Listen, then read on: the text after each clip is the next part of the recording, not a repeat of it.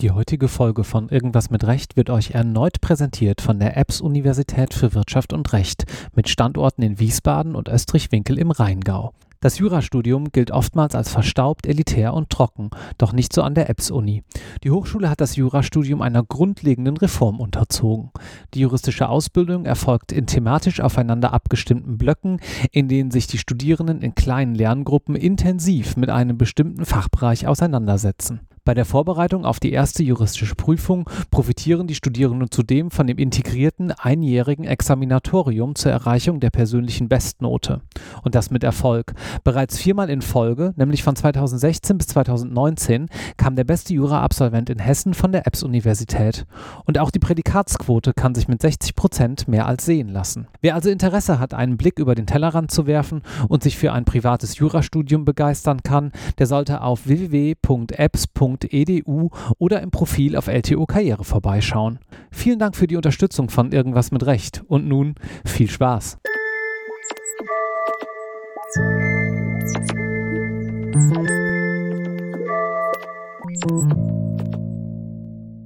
Herzlich willkommen zu einer neuen Episode Irgendwas mit Recht. Mein Name ist Marc Ohrendorf und heute spreche ich mit Dr. Christian Rosinus. Hallo Christian. Hallo lieber Marc. Christian, du bist in den Podcast gekommen, weil du sozusagen Kollege jetzt heute bist von Mirjam, die in Folge 81 hier war und zum Thema Wirtschaftsstrafrecht ein kleines bisschen äh, berichtet hat. Und in dem Feld bist du auch unterwegs, stimmt's? Genau, ich, ich bin ausschließlich im Bereich Wirtschaftsstrafrecht und Compliance tätig und Miriam ist jetzt bei mir in der Sozietät, aber wir sind schon lange Jahre persönlich und beruflich befreundet. Wie bist du denn äh, dahin gekommen? Fangen wir am Anfang an. Wo hast du studiert? Äh, ich habe in Bayreuth studiert, mhm. Jura und wirtschaftswissenschaftliche Zusatzausbildung mit dem Schwerpunkt Steuerrecht. Dann warst du äh, Kollege des vor kurzem erschienenen, jedenfalls wenn es bei der Veröffentlichungsreihenfolge äh, bleibt, äh, Gastes, nämlich äh, Kaiserseminare. Jan Kaiser, der hat auch in äh, Bayreuth mit. ja, Jan, Jan war in meinem Semester. Nein. Ja, ja, ja, ja. Ach, ja. mit unserem okay. Bruder auch, ja. So klein, so klein ist die Welt. Ja. Alles klar, haben wir das geklärt? Er ist später berühmt geworden, ich leider nicht. Ja, wir arbeiten dran. aber dafür bin ich jetzt ja hier. genau. Bist du da hauptsächlich äh, wegen des Vivi-Zusatzes hingegangen oder ähm, hatte das andere Gründe, dass du in Bayreuth gelandet bist? Ich bin nur wegen des Vivi-Zusatzes da hingegangen. Das hat mich interessiert. Ich wollte einfach beides machen und dachte, das ist eine mhm. gute Kombination. Und warum dann nicht nur Vivi? Was hat dich an Jura noch gefesselt sozusagen? Ich wollte immer schon Anwalt werden, seitdem ich 14 Jahre alt war. Nein. Doch, das ist, das glaubt mir immer keiner, aber ja. Streber. Streber, genau. Wie kam das? Äh, Juristenfamilie, irgendwie sonst nee, in Kontakt? Gar nicht. Ich bin quasi auch der erste Akademiker in meiner Familie sozusagen. Mhm. Also ich hatte überhaupt, überhaupt keinen Background an der Stelle, aber mich hat das immer fasziniert und interessiert. Ist ja interessant. Hast du Rechtskunde in der Schule? Ja. Ich war ja auch, komme aus Bayern, da gab es Leistungskurs Wirtschaft und Recht. Ah, okay. Kann ich sehr empfehlen, ja. damit habe ich meinen, meinen kleinen BGB-Stein bestanden. Ach, schau. ja, ich kann das auch empfehlen. Ich äh, finde das auch echt gut, dass generell das jetzt auch noch ein bisschen verbreiteter wieder in die Schulen kommt. Denn am Ende des Tages ist es ja auch einfach Allgemeinbildung für viele. Ja, und äh, du lernst da auch so Sachen wie Buchhaltung. Ähm, mhm. haben wir auch in der, später in der Vivi zugelernt und ein bisschen Bilanzkunde und so. Und ich finde, jeder sollte sich da auskennen, der irgendwie im Wirtschaftsbereich tätig ist. Und mhm. das, das mhm. hilft mir heute noch, diese Grundlagen. Und danach hast du Referendariat wo gemacht? Äh, in Koblenz und Frankfurt. Wie bist du nach Koblenz gekommen? Ehrlich gesagt hat das einen privaten Hintergrund. Meine Ex-Freundin ah. hat da okay. und okay. Nähe. Ja, ja, das ist, das ist ein guter Grund. Okay, und dann nach Frankfurt und dann bist du so reingeschlittert in die ganze Wirtschaftsstrafthematik. Genau, und dann äh, sozusagen, ich habe immer im, im, Studium schon viel Strafrecht gemacht. Ich war auch Tutor und so beim Lehrstuhl Otto, was den vielleicht einige noch kennen, eine Ikone des Wirtschaftsstrafrechts. Wusste aber gar nicht, als ich angefangen habe zu arbeiten, dass es überhaupt sowas gibt wie Wirtschaftsstrafrecht. Und ich wollte immer was mit Wirtschaft machen und ich dachte immer, ich mache Steuerrecht. Und dann ah, habe ich, okay. an, dann hab ich angefangen, Steuerrecht in so einer Steuerabteilung von der Großkanzlei zu machen und das hat mir keinen Spaß gemacht. Dieses Gestaltungsberatungsthema fand ich jetzt persönlich für mich zu, ähm, ja, wie soll ich sagen, ich sage jetzt mal zu langweilig, das ist vielleicht der falsche Ausdruck, aber ich wollte raus, ich wollte irgendwie Leute treffen, wollte mit Mandanten zu tun haben und nur im stillen Kämmerlein sitzen, Gutachten schreiben, war nicht meine Welt. Aber das ist ein ganz interessanter Punkt. Lass uns das mal für die Zuhörenden ein kleines bisschen aufdröseln. Also du bist jetzt äh, sozusagen mental vielleicht im Referendariat oder in einem höheren Semester oder machst was komplett anderes und bist schon Praktikerin. Wo liegt da genau der Unterschied? Du hast gerade nebenbei gesagt, naja, dieses Gestaltende im Steuerrecht fandst du nicht so gut. Du wolltest mehr raus. Kannst du das nochmal so ein bisschen lebhafter beschreiben, wie sich da diese Tätigkeit, ist ja beides anwaltliche Tätigkeit, äh, unterscheidet? Ja, also, eben, also ich kann es jetzt nur fürs Steuerrecht sagen oder die steuerliche Gestaltung. Ich habe da ein Praktikum mal gemacht im, im hohen Semester und später dann halt Referendariat bei einer Großkanzlei. Und ähm, du bist da sehr stark auch tätig im Kontext mit Unternehmenstransaktionen oder Umstrukturierungen. Und dann geht es eben darum, wie kann ich welche Gesellschaft wohin verschieben, möglichst steuerneutral, dass ich ein optimales steuerliches Ergebnis erziele. Also guckst dann, gibt es da Doppelbesteuerungsabkommen, gibt's, äh, kannst du eine Muttergesellschaft auf eine Tochtergesellschaft verschieben, all diese Gestaltungsmöglichkeiten. Und das hat halt eine, eine, eine steuerrechtliche Grundlage häufig eine, eine mhm. Voraussetzung. Mhm. Und da musst du schon ein dickes Brett bohren und musst dich auch sehr tief in die steuerrechtliche Rechtsprechung, Literatur einarbeiten und dann musst du quasi ein Konzept entwickeln, das dann später von den Gesellschaftsrechtlern zum Beispiel umgesetzt wird. Und das ist natürlich eine Tätigkeit, da sitzt du halt jeden Tag acht, neun Stunden am Schreibtisch und denkst dir was aus und die Partner machen dann sozusagen den Außenkontakt, wenn, wenn überhaupt. Also oft sind es auch sozusagen Supportfunktionen für andere Bereiche in der Kanzlei. Mhm. Und ich, das, das ist eine tolle Beschäftigung für Leute, die sozusagen gerne so, so eine Art von Arbeit machen. Das finde ich auch gar nicht schlimm und da kann man auch tolle Erfolge erzielen. Aber für mich, ich bin eher der Litigator, sage ich mal. Ich gehe halt gerne raus, ich mache halt gerne vielleicht auch mal einen Schriftsatz oder so und gehe vielleicht auch ab und zu mal gerne zu Gericht oder in eine Verhandlung.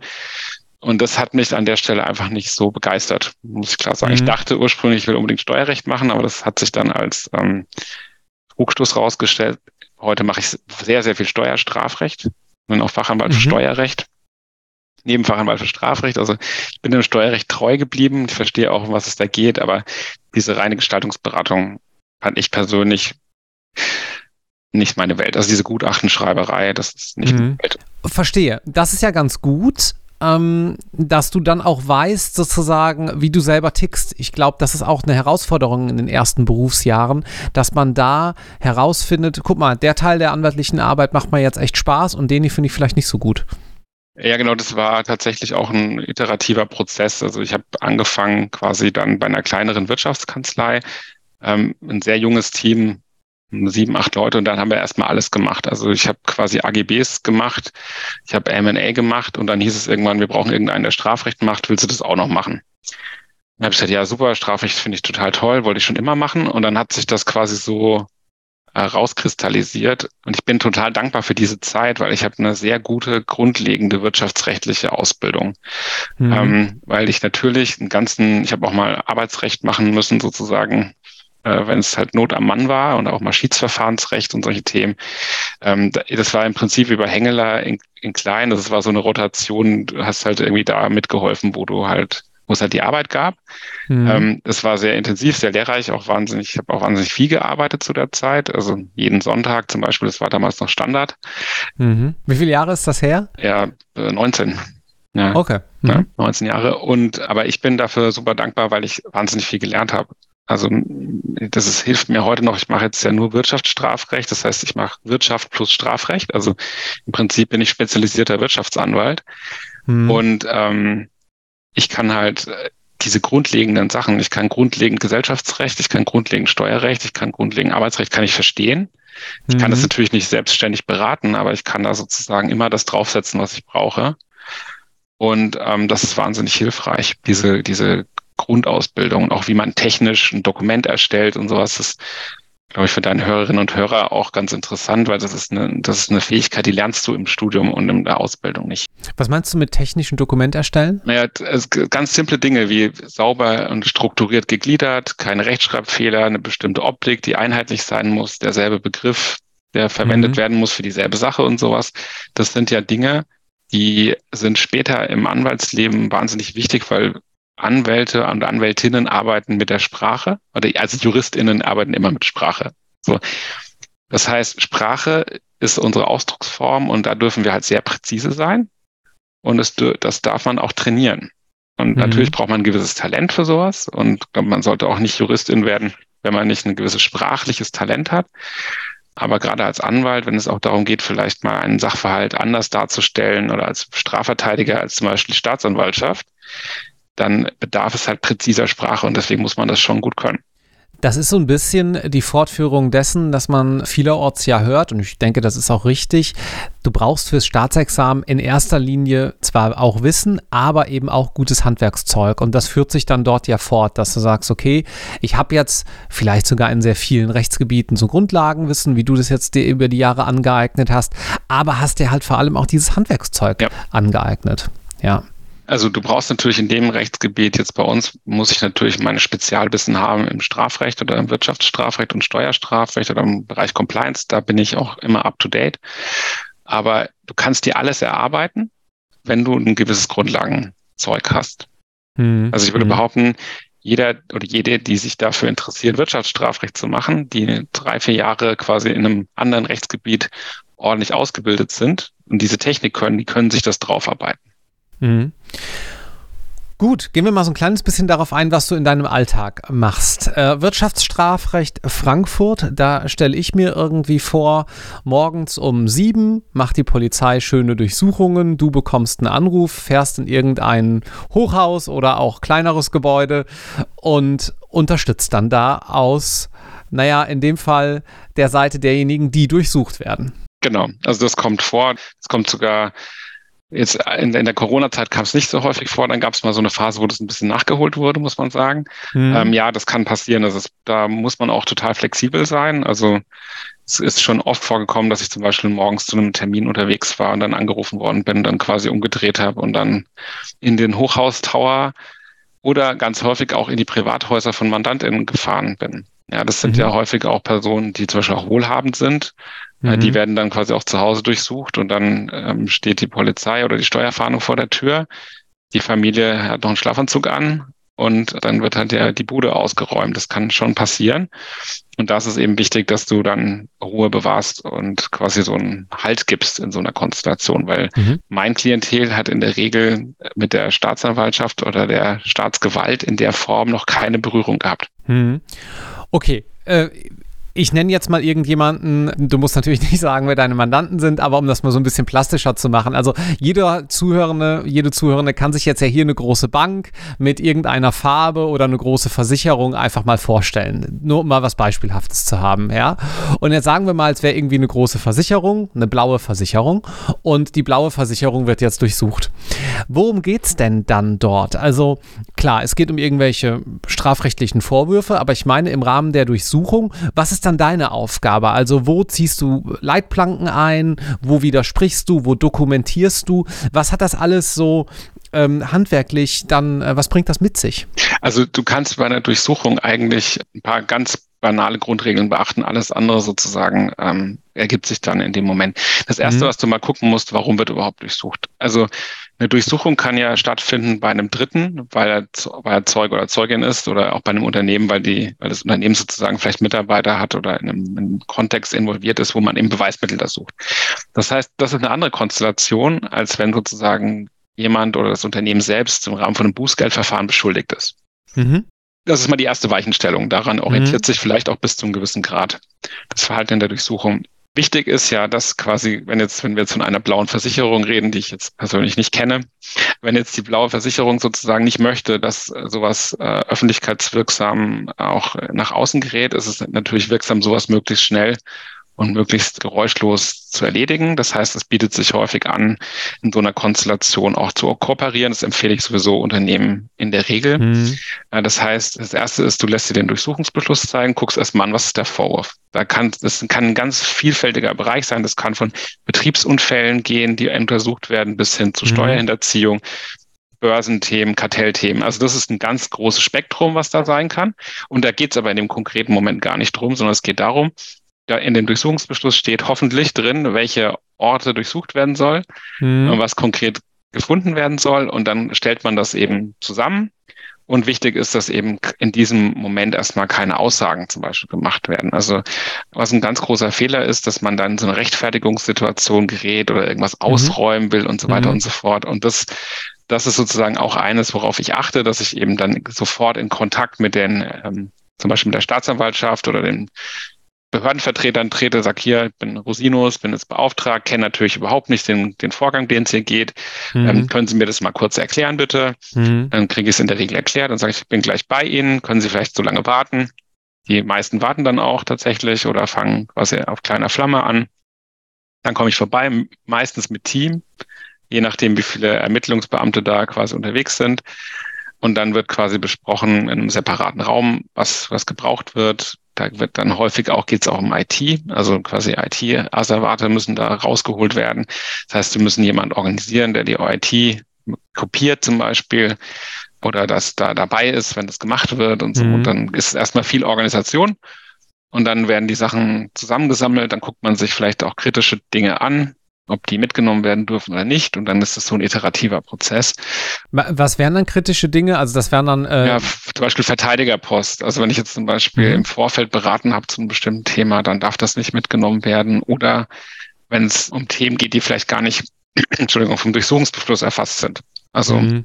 ähm, oder eine Gesellschaft, die nicht vom Durchsuchungsbeschluss erfasst mhm. ist, weil jetzt zum Beispiel in einem in einem Gebäude mehrere Firmen sitzen, derselben Firmengruppe. Dann kommt es häufig mhm. vor, dass die Firma da gar nicht drauf genannt ist. Und da müssen sie halt schauen, äh, da muss man halt schauen, ähm, passt das?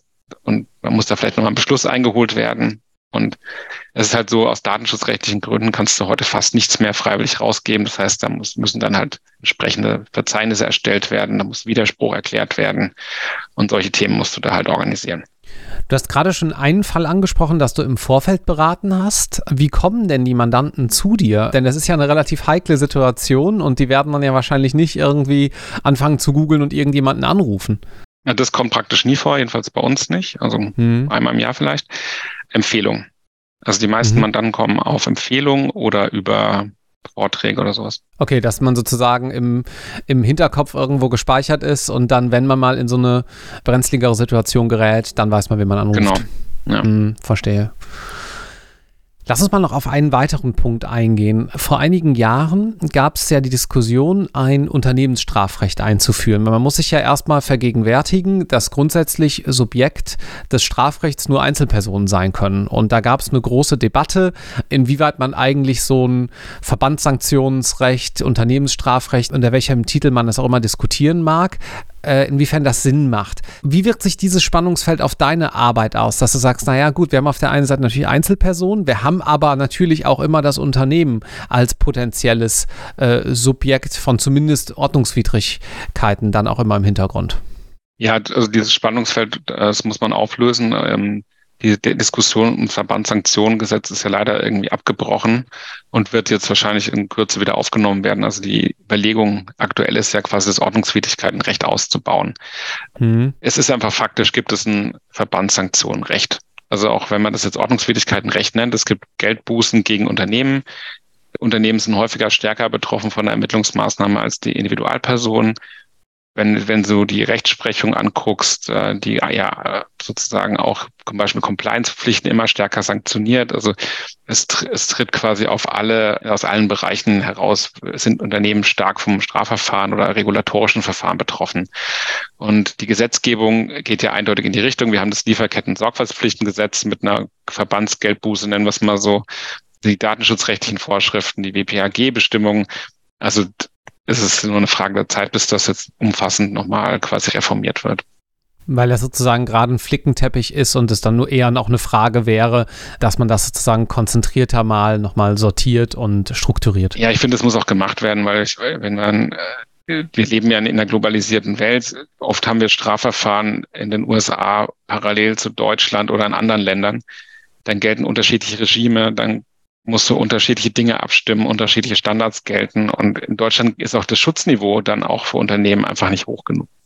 Mhm. Also die ist es nicht geklärt, wie das läuft mit Internal Investigations. Jetzt gibt es ein Hinweisgeberschutzgesetz, das ist aber wieder nicht abgestimmt mit, äh, mit den gesellschaftsrechtlichen Vorgaben. Das ist alles so bisschen flickenteppichhaft und ähm, ist natürlich für die BeraterInnen ganz gut, ja, weil natürlich dadurch der Beratungsbedarf enorm steigt. Aber jetzt mal rechtspolitisch gesehen sollte man das schon angreifen, das Thema. Mhm. Bevor wir auf diesen internationalen Aspekt eingehen, der gerade schon so ein bisschen durchschien, Lass uns noch mal ganz kurz sagen, weil ich glaube, das ist bislang ein bisschen kurz gekommen. Was sind das eigentlich hauptsächlich für Delikte, um die es dann da geht? Also so materiell strafrechtlich. Mhm. Ich würde mal denken, Steuerhinterziehung, Insolvenzverschleppung ist schon mal so ein Standbein ja. sozusagen. Also Steuerhinterziehung spielt eine große Rolle, dann Insolvenzthemen kommen auch vor, ähm, Sozialversicherungsthemen häufig, ähm, mhm. Untreue, Betrug, Korruption, mhm. aber auch ganz abgefahrene Sachen wie Umweltdelikte, kommt auch mal eine fahrlässige Körperverletzung oder eine Tötung vor. Äh, und es gibt so viele Nebengesetze, die strafrechtlich sanktioniert werden. Da kenne ich manchmal die Vorschrift gar nicht. Gerade habe ich was zum Beispiel im Bereich Lebensmittelrecht zu tun. Mhm. Da geht es um Verstoß gegen das Lebensmittelgesetz wegen Inverkehrbringen von CBD-Produkten zum Beispiel. Ah ja, okay. Ja, mhm. Also das ist dann wieder mal was ganz anderes. Aber häufig ist es so, auch neue Technologien fallen immer wieder auf die allgemeinen Straftatbestände zurück. Wir haben ganz viele Themen aus dem Bereich Krypto, aber das ist am Ende alles Betrug, Untreue, Steuerhinterziehung. Ah, den Satz hätte ich ja ganz gerne out of context. Das werden wir natürlich so nicht rausschneiden. Ja. Krypto, das ist alles Betrug und Untreue. Nein, das, das, ich, das, das, kannst, das musst du bitte im Kontext lassen. Aber die strafrechtlichen Vorwürfe im Kontext ja. mit Krypto-Themen sind häufig Untreue, Betrug, ja, ja, schon klar. Ähm, wir hatten dazu eine ganz gute Folge mit Malte Engelau. Hört mhm. da mal rein, wenn euch das interessiert. Und tr trotzdem würde ich da gerne nochmal drauf eingehen. Ich bin an dem Thema ja auch immer so ein bisschen dran und bereue natürlich auch, dass ich 2008 keine Bitcoins für 5 Euro gekauft habe, auch. wie alle, wie alle Menschen. Aber mal im Ernst. Also NFTs sind ja ein großes Thema. Also Non-Fungible Tokens, irgendwie Kunstwerke, Board Apes. Ihr kennt diese Affenbilder vielleicht, habt ihr im Internet irgendwo mal gesehen. Und wenn man sich da mal anschaut, was so einfach im Internet äh, alles passiert und wie das auch dokumentiert wird, dann ist zumindest der Verdacht da, dass da viele Schneeballsysteme unterwegs sind und dass da auch vieles einfach äh, hochgetradet wurde, dass man sagen kann, wir haben das jetzt so und so schnell verkauft, das ist jetzt anstatt 1000 Euro ist so ein digitales Kunstwerk eine Million wert und ähm, das war am Anfang 2022 auch ziemlich gepiekt, wenn man sich einfach mal das Handelsvolumen von NFTs anschaut und jetzt ist das sehr stark abgeflacht. Ich für meinen Teil war da eh immer ziemlich skeptisch und bin, wenn ich das gerade von dir so höre, ein kleines bisschen beruhigt, dass in diesem Bereich zumindest auch entsprechend strafrechtliche Ermittlungen stattfinden. Ja, ja. Oder habe ich da jetzt gerade zu viel rein interpretiert und es betrifft eigentlich noch andere Themen? Nee, das wäre meine Frage. Also es wird sehr viel, also gefühlt wird aktuell sehr viel ermittelt. Mhm. Also ganz simple Fälle von ähm, Coin-Diebstahl oder irgendwie Umleitung von irgendwas, bis hin zu ähm, Fragen, ob ein ICO, den man irgendwann mal gemacht hat, ob das sozusagen ein Scam ist oder, ein, oder, eine, oder, eine, oder ein Schneeballsystem. Mhm. Die Strukturen sind ja ähnlich. Also ob du jetzt ein mhm. Schneeballsystem mit NFT machst oder ein Schneeballsystem mit Gurkenwasser, was auch immer, das ist, ja, ja. die Struktur ist immer ja, gleich, ja. Und es wird auch ermittelt, es gibt ja auch Spezialstaatsanwaltschaften, zum Beispiel hier in Frankfurt, die sich mit diesen Themen dann auch spezialisiert beschäftigen. Also äh, auch Hinweis dahingehend, vielleicht sollten wir uns da mal jemanden vors Mikro holen, wenn euch da eher die Justizseite interessiert, mag das auch ganz spannend sein. Ich habe einen Freund, der war hier in äh, Nordrhein-Westfalen gerade bei einer solchen Staatsanwaltschaft, der war auch relativ begeistert, um sich das zumindest mal im Referendariat anzugucken. Aber das so als kleiner Tipp nur am Rande.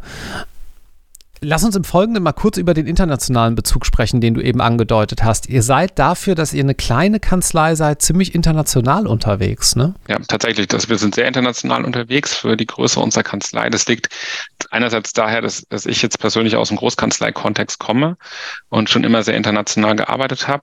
Ähm, wir haben auch ganz gute Beziehungen zu allen möglichen ausländischen Kanzleien, mit denen wir halt Verfahren zusammen machen, die halt einen internationalen Kontext haben. Und es gibt viele, die uns gerade auch solche Verfahren empfehlen, weil wir da, glaube ich, relativ gut aufgestellt sind. Was sind denn die Auswirkungen dessen? Also sagen wir mal irgendwie, wir nehmen jetzt mal eine rote Versicherung oder eine rote Bank, total egal. Die ist irgendwie in Deutschland und in Frankreich unterwegs und meinetwegen noch irgendwie in den Niederlanden und in Belgien, jetzt mal so als fiktives Beispiel Wie muss man sich diese internationale Komponente dann ganz praktisch in deiner Arbeit vorstellen? Mhm. Ja, das, das äh, da gebe ich dir jetzt einfach mal eine Juristenantwort, es kommt drauf an. Also mhm. manchmal gibt es zum Beispiel in einem Land ein Verfahren, äh, wo du das Gefühl hast, das könnte auch auf ein anderes Land überschwappen. Dann musst du gucken, dass du das irgendwie möglichst verhinderst. Oder mhm. dass du sagst, du, du gehst es strategisch an und machst zum Beispiel in mehreren Ländern dann äh, proaktiv eine Meldung an die Behörden zum Beispiel. Das sind, das mhm. sind zum Beispiel Themen, die es quasi international oder Rechtshilfe ersuchen. Das heißt, ähm, es gibt quasi eine Behörde, die in einem Land ermittelt und dann Rechtshilfeersuchen stellt in andere Länder und da versucht, Beweismittel zu generieren. Aber auch interne Untersuchungen. Interne Untersuchungen, wenn's, wenn du jetzt zum Beispiel ein Korruptionsthema hast, dann ist ja davon nicht nur ein Land betroffen, sondern es ist meistens dann bei einem internationalen Konzern auch, sind auch mehrere Tochtergesellschaften involviert. Das heißt, du musst dann international auch eine interne Untersuchung machen, musst dann da auch gucken, was gibt's da für jeweils Vorschriften. Gibt es da steuerliche Regime? Muss ich da möglicherweise Steuererklärungen machen? Muss ich mich da an Behörden melden? Und das ist quasi ein relativ hoher Koordinationsaufwand. Und was du ja unbedingt verhindern willst, wenn du jetzt jemanden vertrittst, der quasi Beschuldigter ist oder ein Unternehmen, dass es zu einer Doppelbestrafung kommt. Das heißt, das Ziel ist ja immer, wenn sozusagen was vorgefallen ist, was sanktioniert wird, dass die Sanktion auch miteinander abgestimmt wird. Mhm. Das heißt, in dem Moment musst du dann in Behördenkommunikation treten. Da gibt es dann auch Vorschriften, zum Beispiel in der Europäischen Union gibt es ein Nebis in idem. Das heißt, ähm, du kannst nur wegen einer Tat in einem Land verurteilt werden, dann bist du in allen anderen Ländern gesperrt. Dann musst du die Voraussetzungen prüfen und haben wir zum Beispiel gerade ein größeres Thema gehabt ähm, mit Griechenland, wo wir quasi eine deutsche Einstellung eines Verfahrens in Griechenland vorbringen als Nebis in idem. Oder mhm. umgekehrt haben wir kürzlich zum Beispiel eine Verurteilung aus Österreich gehabt, die wir quasi, wo wir in Deutschland damit das Strafverfahren beendet haben, indem wir diesen quasi diesen Grundsatz des Nibis in idem äh, genannt haben. Und es gibt halt nun mal, die Welt wird internationaler, die, die Menschen sind mobiler und dann gibt es vielleicht für eine, eine dieselbe Tat in fünf oder sechs Ländern einen Anknüpfungspunkt. Und mit diesem Thema musst du spielen auf der einen Seite und auf der anderen Seite musst du gucken, dass es nicht sich verfünffacht, das Problem. Und das, mhm. davon brauchst du halt gute internationale Beziehungen zu internationalen Kolleginnen und Kollegen, die dann, mit denen du gut abgestimmt dann so ein Verfahren auch führen kannst. Mhm. Okay, verstehe. Das ist also der internationale Aspekt. Im Folgenden kommt mir so ein bisschen noch in den Sinn, wo ich gerade dir zuhöre und parallel so über ähm, Wirtschaftsstrafrecht nachdenke und auch über so Steuerstrafrecht, dass es ja auch auf der Sanktionsseite öfters mal zumindest politische und gesellschaftliche Diskussionen nach sich zieht. Was meine ich damit?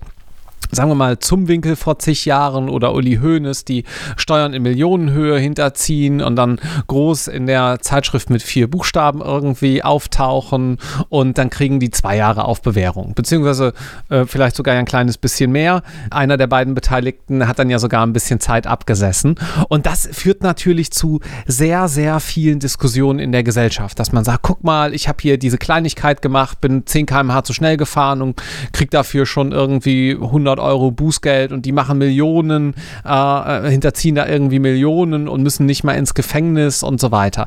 Ich persönlich finde, das läuft relativ gut äh, in unserem Staat und es ist auch mit einer juristischen Brille häufig erklärbar, wie diese Urteile zustande kommen. Aber dennoch ist es ja schwer vermittelbar, gerade auch für Nichtjuristen. Teilst du das, dass es da ein paar äh, Probleme oder zumindest Klärungsbedarf gibt? Oder sagst du, naja, ach komm, das sind irgendwie irgendwelche Einzelfälle, ähm, die sind zwar prominent, aber am Ende des Tages, who cares? Ja, also ich glaube tatsächlich, dass es häufig die prominenten Fälle sind, die also es gibt so viele Strafverfahren auch gegen prominente Personen, die überhaupt nicht in die Presse kommen. Das mhm. muss man klar sagen. Und auch die weit überwiegende Zahl aller Strafverfahren wird sowieso eingestellt. Mhm. Und dann, das heißt, es gibt dann eine gewisse geringe Prozentzahl, die zu Gericht geht. Und die sind dann teilweise prominent beleuchtet. Und dann ist halt immer die Frage, was ist gerecht und was ist Gerechtigkeit? Und das Volksempfinden ist, glaube ich, da kein guter Indikator für ähm, weil das natürlich auch beeinflusst wird durch ganz andere Faktoren, die überhaupt nichts mit Recht zu tun haben. Mhm. Und wir haben ja ähm, nach dem Zweiten Weltkrieg gelernt, ähm, dass wir auch für Diktaturen empfänglich sind oder sag mal auch nach der Wende sozusagen, dass wir in Systemen gelebt haben, die eben kein Rechtsstaat waren. Und da sind auch Urteile rausgekommen, vielleicht im, wo alle gesagt haben, ja, das, das entspricht dem gesunden Volksempfinden oder sowas, ja, was aber vielleicht mhm. keine Gerechtigkeit gewesen ist an der Stelle. Mhm. Das heißt, wir müssen, glaube ich, ganz, ganz deutlich darauf hinweisen in so einem Kontext, es gibt nun mal prozessuale Vorschriften und es gibt Kriterien, wie eine Strafe zu bemessen ist. Und es geht nicht darum, quasi für eine Zeitung oder für die Öffentlichkeit irgendeine Strafe festzusetzen, sondern es geht immer um einen Menschen. Der hat ein individuelles Schicksal, der hat individuelle Sorgen, Nöte und Beweggründe.